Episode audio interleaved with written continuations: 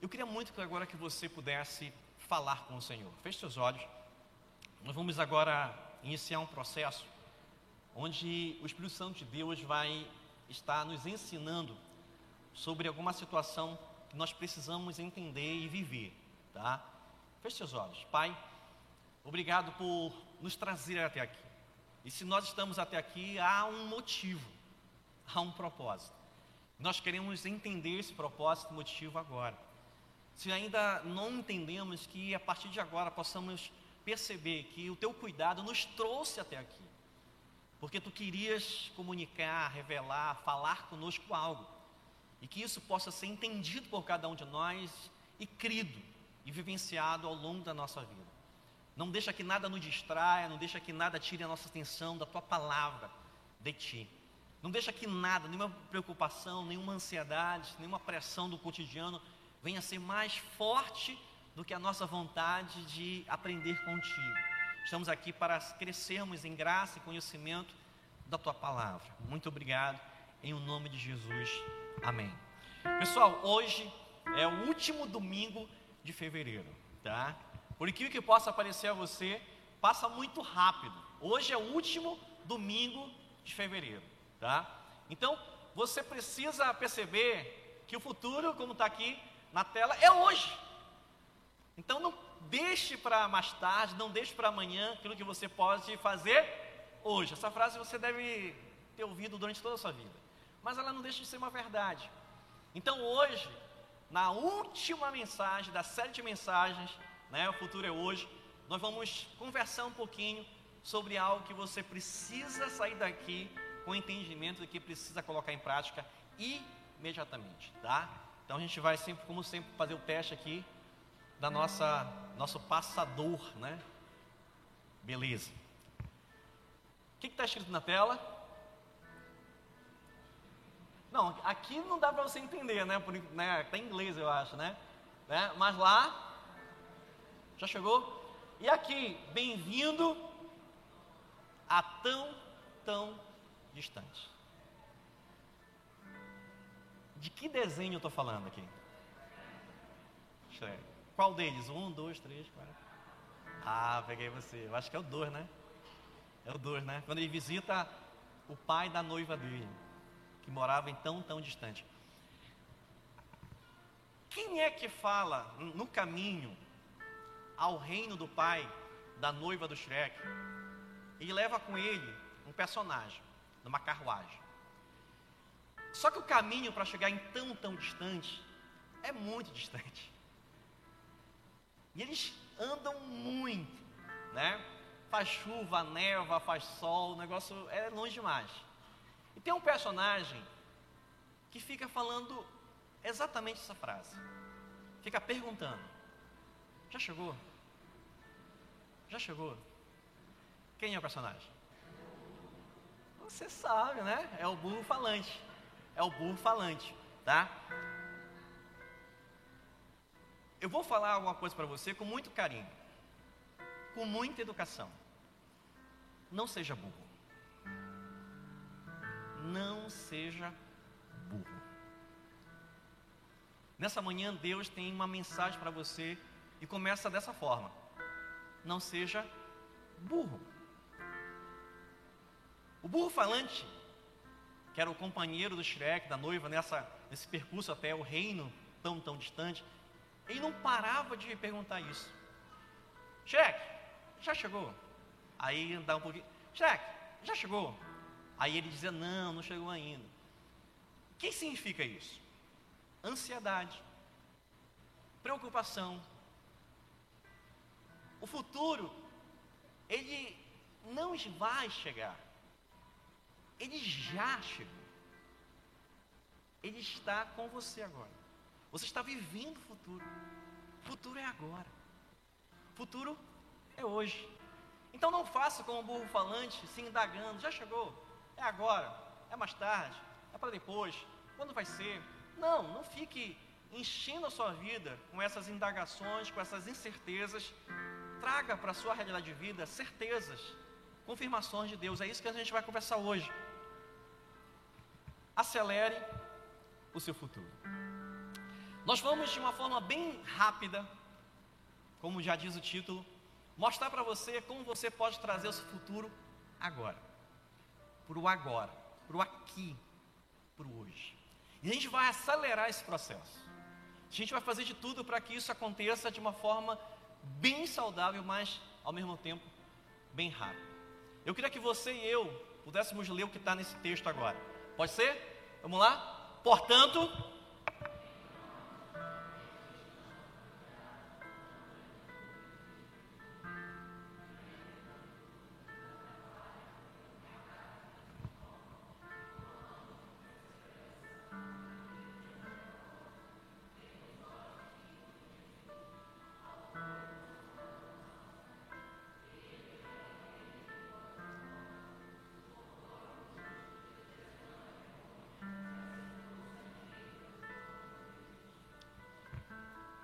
Bem, a gente não sabe quem escreveu esse texto, tá? A gente, em todos os estudos que já fizeram, não se identificou com certeza quem é o autor da carta aos Hebreus. Não sabe. Não sabemos que foi Paulo. Pode ser. Mas o autor dessa carta, ele concorda com o tema de hoje. Acelere o seu futuro. Porque ele diz assim: olha, corramos com perseverança a corrida que nos é proposta, tendo os olhos fitos em Jesus, autor e consumador da nossa fé. Ele, pela alegria que lhe fora proposta, suportou a cruz, desprezando a vergonha e assentou-se à direita do trono de Deus. Então, o autor de Hebreus estava falando àquela comunidade que eles precisavam viver naquele dia, naquele momento, tudo aquilo que representava Cristo. Não deixar para depois, não deixar para mais tarde, mas correr, olha só, acelera, corra para o propósito, para a proposta que Deus tem para a sua vida. Nós estamos aqui para acelerar o seu futuro. Mas o futuro determinado por Deus, o destino traçado por Deus. Não aquilo que você almeja, mas aquilo que Deus quer, deseja para você. Como você vê o seu futuro hoje? Daqui a, a cinco anos. Cinco anos, tá? Três anos no máximo. Não vou colocar 10, 20 anos, não. Daqui a 3 ou 5 anos, como você vê o seu futuro? Feche seus olhos, para facilitar, né? Como é que você se vê? Você se vê casado, você se vê com filhos, você se vê formado, você se vê numa profissão, você se vê em outro país, em outro estado, você se vê fazendo outra coisa da vida. Como você se vê? Nós vamos fazer agora um pequeno exercício para acelerar o seu futuro, tá? Aquilo que você está vendo, talvez não é aquilo que você vai viver. Mas nós vamos agora exercitar o seu, o seu futuro. Se você pudesse hoje fechar os seus olhos por alguns segundos e ver tudo o que Deus fará nos próximos momentos da sua vida, você viveria de uma forma diferente? Deus nos mostra o futuro para que possamos tomar decisões no presente. Eu queria convidar você a fazer uma leitura dos evangelhos. E você pudesse marcar todos os momentos que Jesus está orando ao Pai. Tem alguns momentos muito importantes, como a oração sacerdotal lá em João, se eu não me engano, no capítulo 17. Lá Jesus está antevendo o futuro. Ele já está prevendo o futuro. Em alguns, em alguns outros momentos, Jesus relata sobre o futuro para os seus apóstolos. Em outros momentos, Jesus mostra para a multidão que estava ensinando qual seria o futuro deles. Jesus já mostrou o futuro para você. Eu quero afirmar isso, tá? Jesus já mostrou o seu futuro. Talvez você ainda não reconheceu, talvez você ainda não tomou pé da situação. Talvez você ainda não acreditou de fato, mas Jesus já revelou seu futuro.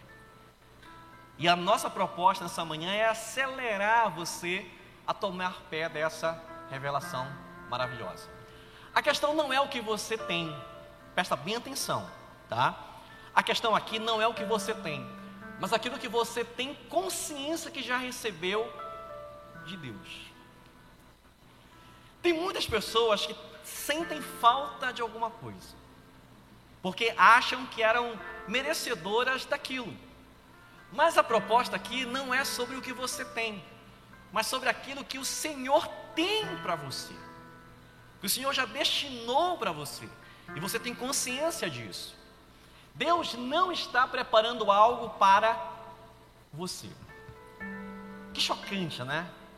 Que coisa triste de se falar. Uma reunião como essa, você sai da sua casa, poxa, você se arrumou, você preparou tudo, tomou café cedo, arrumou tudo, já fez até o almoço, né? trouxe alguém com você, né? É, é tão bom estar aqui na igreja. Aí você chega, senta agora, você está em casa assistindo. Aí eu venho com essa, com essa situação aqui, né? dizendo que Deus não está preparando algo para você. Esqueça isso. Alguém me falou de uma forma incorreta. Alguém me disse aquilo que não deveria dizer. Deus não está preparando algo para você. Ele já preparou. Isso se chama fé.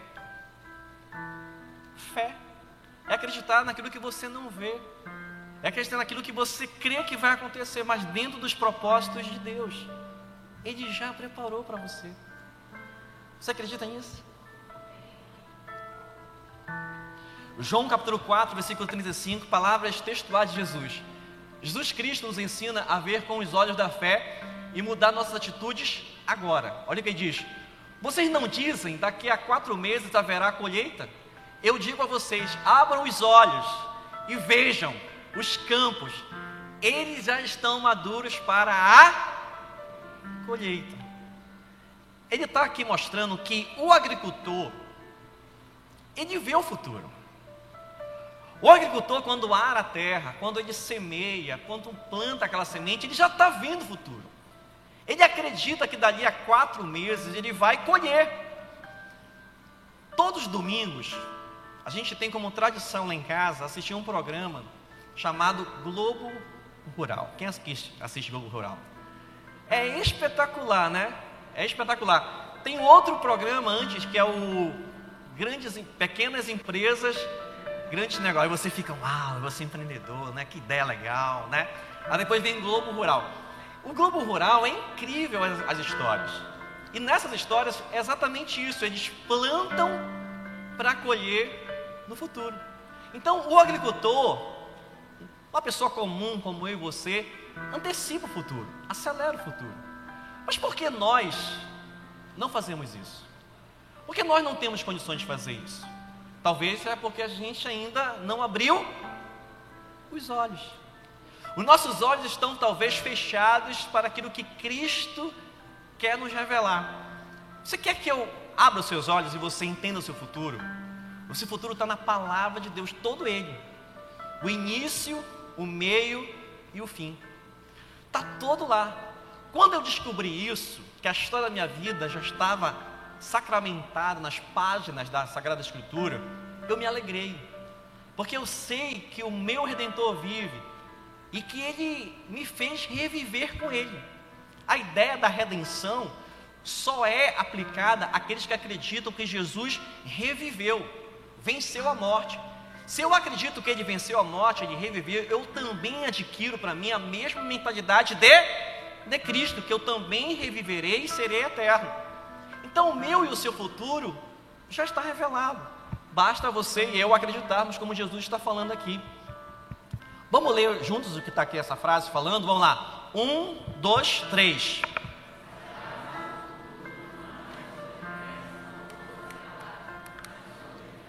Exatamente.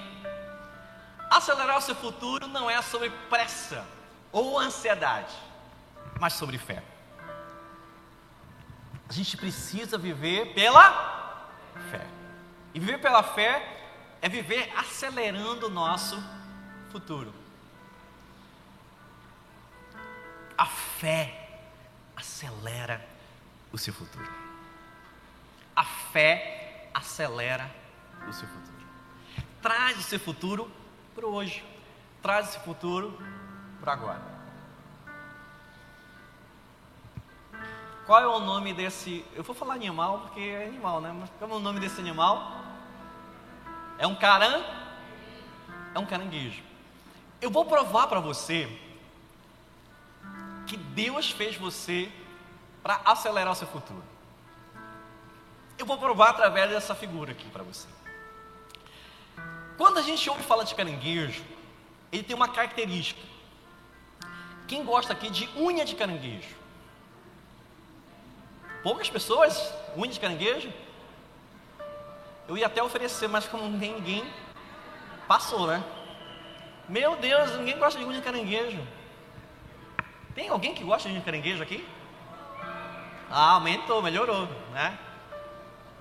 Eu vou abrir uma unharia de caranguejo. Olha só, o caranguejo ele tem uma característica, tá? No seu habitat natural, se você for lá na Vigia, se você for em São Caetano, se você for em alguma região daqui do Pará, você vai para o Mangal e lá você vai ver os caranguejos, né, circulando, tá bom? No tempo de caranguejo eles andam até na cidade, tá bom? E o caranguejo tem uma característica, as pessoas dizem que ele anda para trás. É sério isso? Ele anda para trás. Tá? O caranguejo anda para trás. Só que fomos criados por Deus para o futuro. Olhe para você, olhe para mim. Nós fomos criados por Deus para o futuro para o que está à nossa. Olha as nossas mãos, faça assim com as suas mãos. Olha, é para frente. Quando você anda, você faz o quê? Para frente. Quando você enxerga, para frente. Então, a sua constituição biológica, física, foi feita, criada por Deus para você ir para frente, para você viver o futuro. Isso não é nada profético, tá? Isso é científico, biológico. Deus criou você para o futuro. Ou tem alguém aqui que, ao sair daqui na Marquês, vai andar de costas? Vai que tem, né? Mas você anda para frente. Quem tem propósito tem senso de urgência. Eu preciso ter esse senso de urgência. Tenho que acelerar o futuro. Mas Paulo, na carta que escreveu aos Filipenses, diz o seguinte: Irmãos, quanto a mim, não julgo havê-lo alcançado, mas uma coisa faço, esquecendo-me das coisas que ficam para trás e avançando para as que estão diante de mim, prossigo para o alvo, para o prêmio da soberana vocação de Deus em Cristo Jesus. Paulo está dizendo o seguinte: acelere o seu futuro. Viva os propósitos de Deus agora. Traga o seu futuro para o hoje. Paulo diz: Olha, eu não quero me distrair com aquilo que aconteceu no passado. Porque aquilo que aconteceu no passado eu não posso modificar, tá? É imexível, tá? Eu tenho que perdurar, vai ficar lá. É uma lembrança que eu vou guardar. Mas eu prossigo para o alvo. Eu tenho que avançar. Eu tenho que acelerar. Imagine que a data da sua morte foi revelada. E você descobre que tem apenas 30 dias de vida. Acontece isso, tá? Acontece isso. Você deve conhecer vários casos que a pessoa descobre uma doença e o médico, depois de vários exames, ele chega e dá o veredito: Olha, você tem pouco tempo de vida.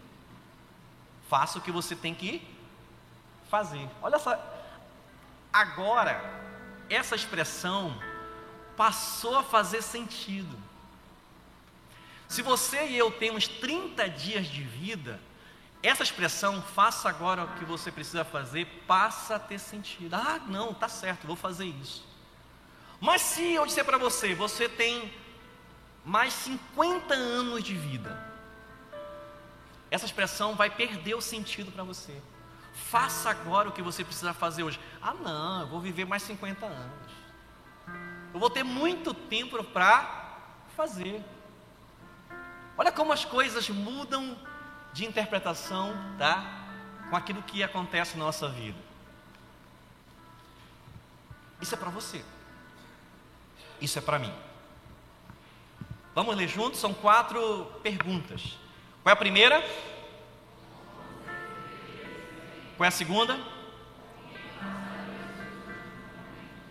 Com quem? 30 dias. Quem você escolheria para ficar do seu lado 30 dias? Não estou dizendo que você vai ficar acamado numa cama de hospital, não. Você vai ficar vivendo normal, andando, tá? Pode viajar, pode. Não é acamado numa, numa cama, numa, acamado numa cama. Não é acamado numa noite de hospital. Terceira pergunta.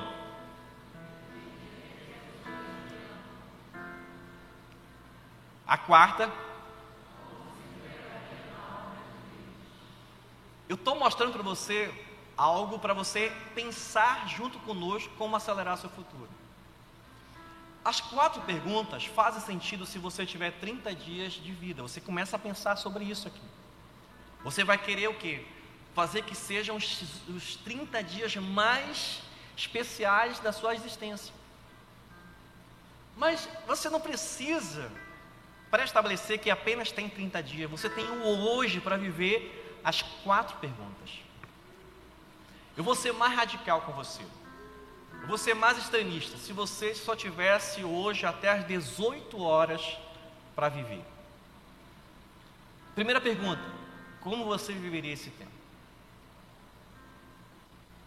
Talvez você nem sairia daqui da igreja, né? Ficava orando aqui de joelho até 18 horas. Né? Não ia pedir para todo mundo orar por você, né? A gente ia fazer uma fila para orar por você, assim, né? Até 18 horas. Mais ou menos isso. Segunda pergunta: com quem você passaria seus últimos momentos? Você faria o que hoje? Uma, um almoço. Quem você chamaria para esse almoço? Terceira pergunta: quem, o que você diria às pessoas que ama? Você pediria perdão? Você pediria desculpas? Você diria a senha do banco?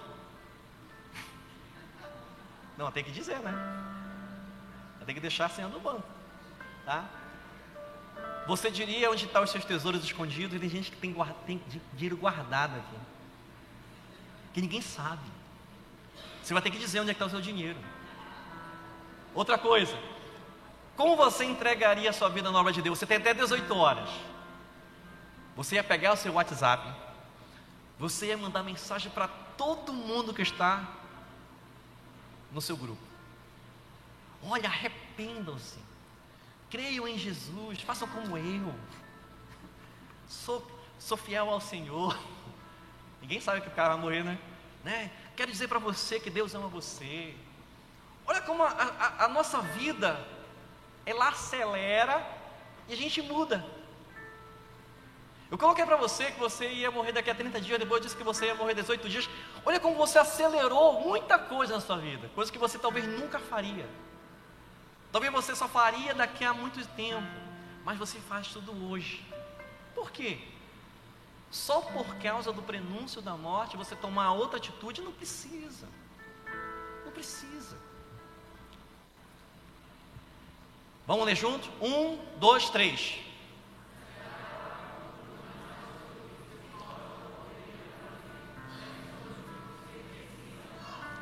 Guarda essa, essa, essa senha, né? Acelerar o futuro não é sobre o que você pode ou poderia fazer. Tem muita gente que não faz absolutamente nada, porque se depara com essa situação. Ah, eu não sou capaz.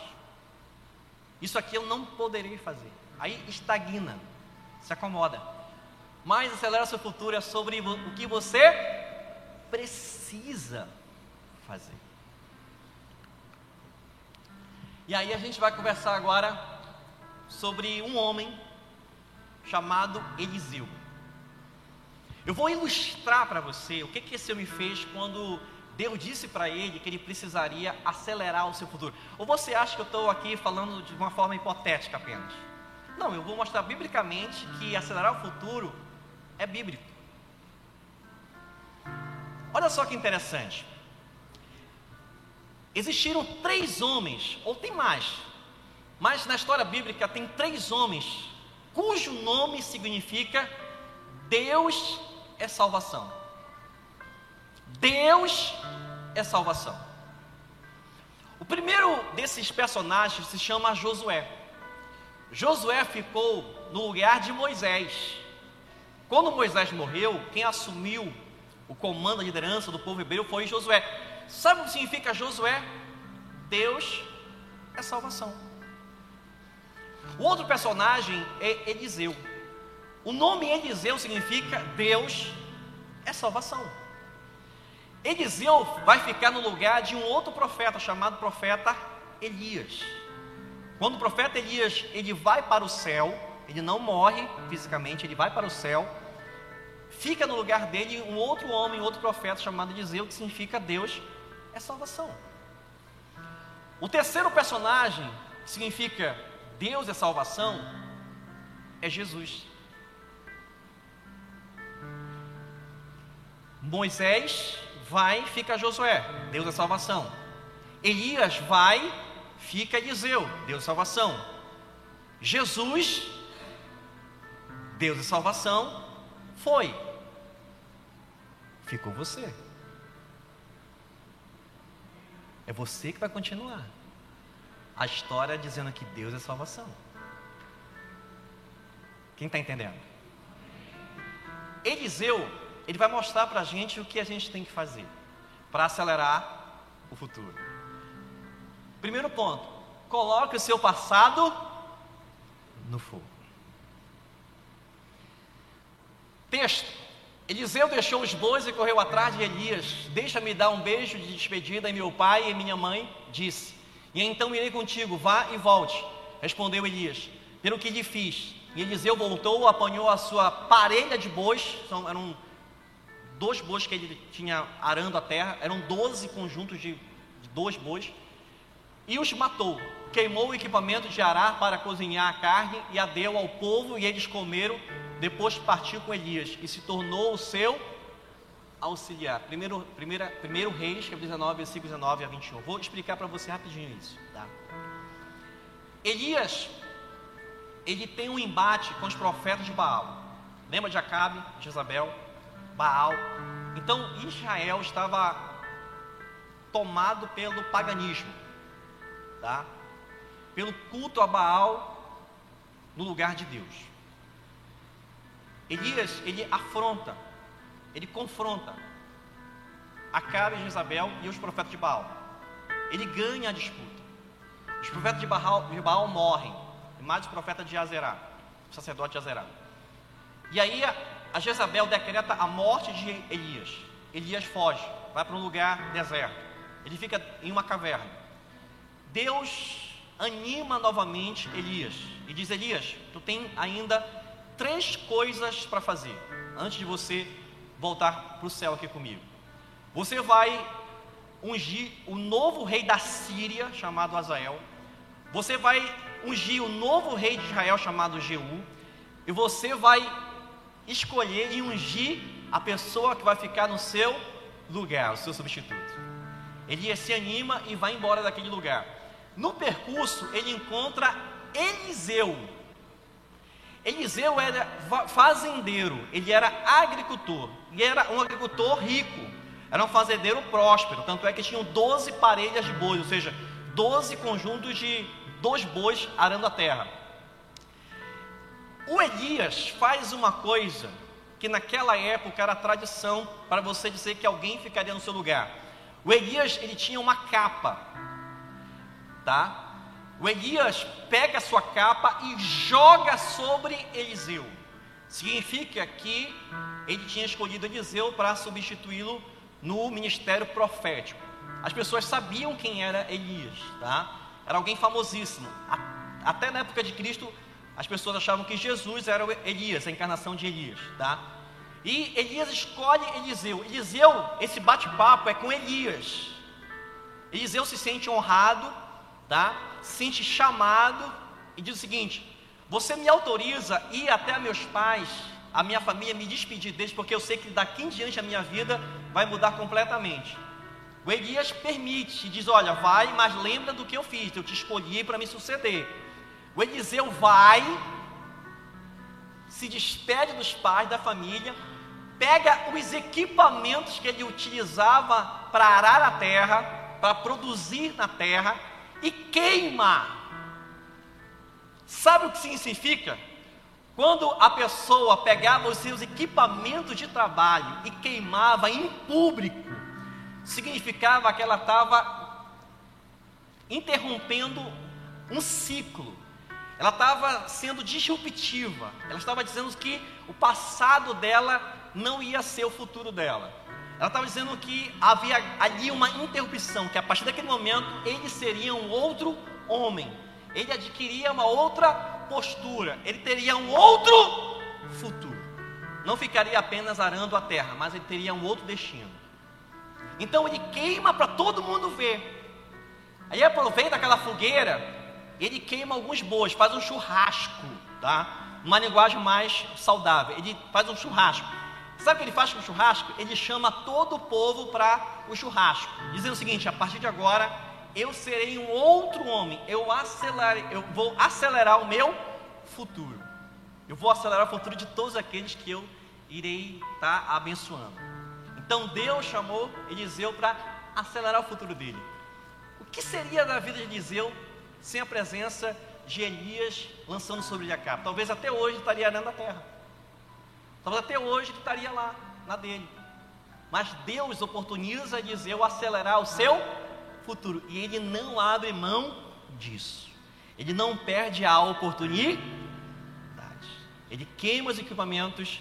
Isso significa uma disrupção. Tá? Agora eu serei um outro homem. Daqui para frente é um outro, é um outro Eliseu que surge na história humana. Beleza? Então, qual é a primeira atitude que nós devemos fazer para acelerar nosso futuro? Dica lá. Ponto 1, um, coloque. Você, você vai guardar todas as lembranças, tá? Tudo que você viveu serve. Tudo, tudo, tudo. Momentos bons e ruins servem. Só que agora você, não, agora a história vai ser diferente. Segundo ponto, também com o mesmo homem chamado Eliseu, mas é uma outra história. Tá? Segundo ponto, saiba o que você quer. Então, primeiro ponto para você acelerar o seu futuro, eu estou dando aqui dicas preciosas para mudar a sua vida. Se você quer mudar a sua vida para um propósito que Deus estabeleceu para você, para conhecer mais e melhor o Senhor, guarda o que a Bíblia está ensinando para a gente hoje. Primeiro, coloque no fogo o seu passado. Tá? Por mais que seja um passado maravilhoso, Deus tem sempre o melhor para você à frente. Amém? Quem acredita nisso? Tá? Olha só aqui, segundo Reis, capítulo 13, versículo 13, 14, 15, 16, 17 e 18. Só que eu trouxe aqui apenas três versículos, tá? Saiba o que você quer. Eu vou, eu vou rapidamente parafrasear para você a história que está aqui sinteticamente. Olha só. Eliseu, ele profetizava substituindo Elias. Eliseu profetizava no reino do norte, diga reino do norte. Porque naquela época existia o Reino do Norte e o Reino do Sul. O Reino do Norte, capital é Israel. Reino do Norte, tá? Era Israel, tá? A capital era, a capital era Sama, é Samaria, tá? Mas era as do, dez tribos ficavam no Reino do Norte. Eliseu estava profetizando no Reino do Norte. Chegou no reinado do Reino do Norte um rei chamado Jeoás. Diga comigo, Jeoás. Jeoás fez coisas boas e fez coisas ruins. Não foi um, um rei totalmente bom, mas também não foi um, um rei totalmente mau. Eliseu era profeta sobre Israel. Todo rei consultava Eliseu. Eliseu ficou doente. Eliseu ficou doente. E aquela doença levaria ele à morte.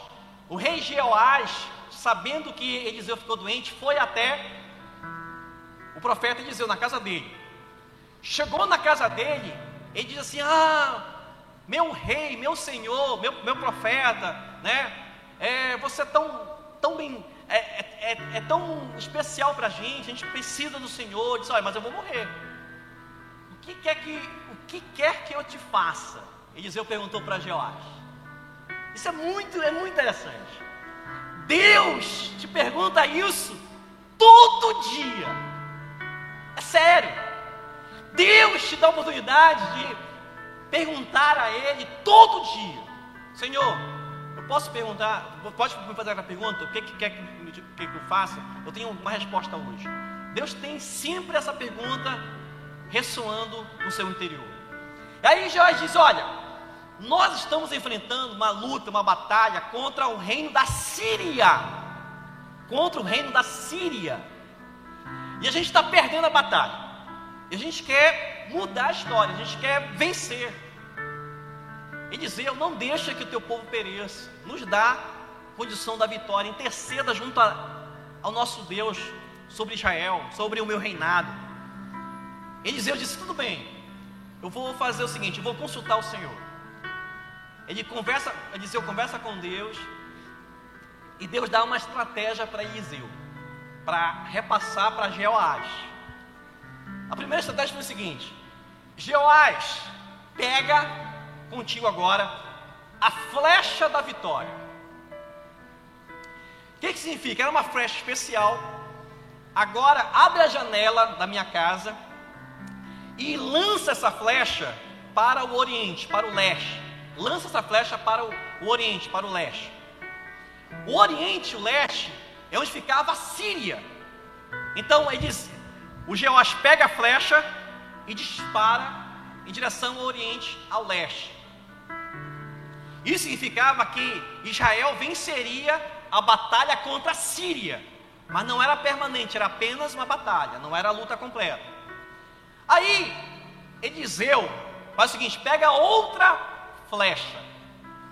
Jeoás pega a flecha. Agora, finca a flecha quantas vezes você quiser na terra, no solo. Pega a flecha e finca ela quantas vezes você quiser. Jeoás pega a flecha e finca. Uma, duas, três. E para. Eliseu pergunta para Jeoás: É só isso? É só três? Já disse: É já me dou como satisfeito. Enfim, que Jeoás não sabia o que significaria aquilo. Eliseu diz, diz agora para Jeoás isso que está aqui na tela: olha, é o seguinte, você não pediu para interceder junto a Deus por Israel? Eu fiz. Deus me deu uma estratégia dividida em duas partes. A primeira foi que você lançasse a flecha em direção ao Oriente, em direção à Síria. Você vai ter vitória em uma batalha. Depois Deus me disse para que eu dissesse a você pegar outra flecha e violentar a terra, né? Fincar ela na terra, golpear a terra. Mas Deus não disse quantas vezes, deixou que você decidisse. Eu não vou dizer para você, ah, finca dez vezes, violenta a terra vinte vezes. Não, é você que vai decidir, tá? E ele fez três vezes. E acontece isso aqui, vou ler para você. Pegue o arco em suas mãos, disse ao rei de Israel. Quando pegou Eliseu, pôs suas mãos sobre as mãos do rei, ele disse: Para abrir a janela que dava para o leste e atirar. O rei o fez, e então Eliseu declarou: Esta é a flecha da vitória do Senhor, a flecha da vitória sobre a Síria. Você destruirá totalmente os arameus.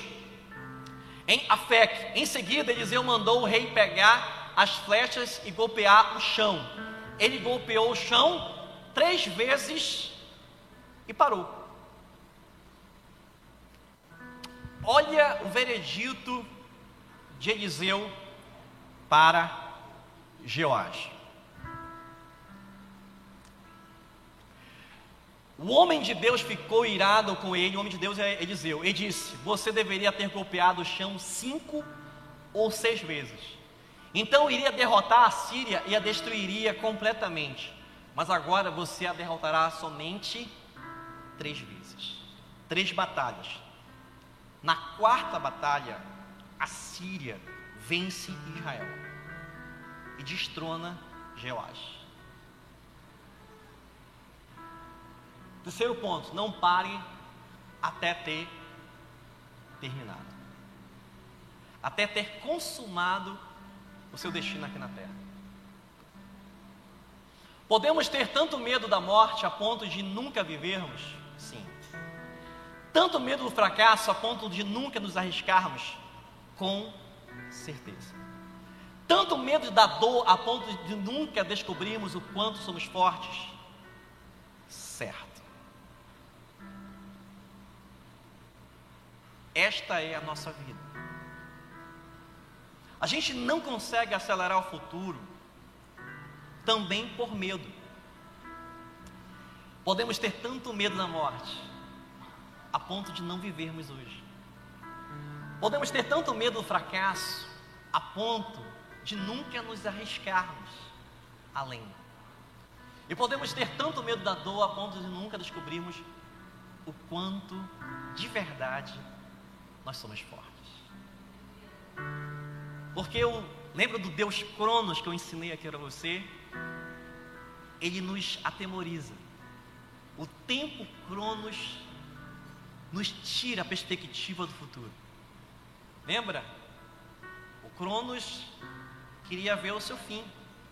Ele decretaria o seu nascimento e a sua morte. Mas o tempo Kairos, o tempo de Deus, é o tempo da oportunidade. De nós nos arriscarmos, lançarmos, nos colocarmos nos propósitos de Deus. Eclesiastes capítulo 9, versículo 10 diz: O que as suas mãos tiverem que fazer, que o façam com toda a sua força. Pois na sepultura, para onde você vai, não há atividade nem planejamento, não há conhecimento nem sabedoria. Acelerar o seu futuro é uma escolha, uma decisão sua, que você pode fazer nesta manhã e viver os propósitos de Deus hoje, agora e sempre. Queria chamar a banda para aqui para cima, né? A gente vai ter um momento muito especial agora. Momento onde você vai estar tá tendo a oportunidade mais uma vez de acelerar o seu futuro. A nossa intenção de trazer essa temática por todo esse mês de fevereiro foi para ter essa culminância, para que você pudesse decidir pelo seu futuro agora e acelerar o seu futuro agora. Eu não conheço os propósitos de Deus para você. Eu não conheço os propósitos de Deus para a sua vida, mas o Senhor conhece. Ele já preparou para você tudo. A mesa já está posta, já está preparada, já está pronta. O seu destino já está traçado, já está nas mãos de Deus. E você agora tem a oportunidade de acelerar o seu futuro, de colocar o seu futuro agora nas mãos de Deus. Eu não vou pedir para você levantar, fique sentado mesmo, tá? Mas, de alguma forma, começa a visualizar os seus dias. Lembra daquelas indagações que nós fizemos e chamou a sua atenção com toda certeza? colocar de novo. Com quem você passaria os seus últimos momentos? O que diria às pessoas que ama e como se entregaria nas mãos de Deus? Isso é acelerar o seu futuro, você determinar agora isso. É você dizer agora, Senhor, sim para ti. Eu quero que tu tome a minha vida e faça da minha vida o que precisa ser feito. Aí você não vai ter mais a disposição de achar ou a conveniência de fazer algo se puder, se tudo convergir para você fazer. Não, mas acelerar o seu futuro é você decidir que deve fazer o que precisa fazer. E a única coisa que você precisa fazer durante toda a sua vida é entregar a sua vida para Jesus. É a única coisa. Pode fazer isso? Pode entregar sua vida para Jesus? Feche seus olhos agora. Fale com Ele. Não deixe o tempo passar. Acelere o seu futuro. Peça para Cristo perdoar seus pecados, escrever o seu nome no livro da vida, tomar a sua vida nas mãos dele tomar o seu futuro, o seu destino. Faça isso agora. Apresenta a sua família, apresenta as pessoas que você ama. O que você precisa fazer hoje? O que você precisa fazer agora? Não deixa para amanhã, não deixa para mais tarde. O que é? Fala agora com Deus agora. Fala com Ele agora. Entrega a tua vida ao Senhor. Confia nele. E tudo mais Ele fará o seu destino, o seu futuro, Ele fará. Pai, obrigado. Obrigado por essa manhã, obrigado por ter nos trazido até esse lugar para ouvirmos a Tua voz.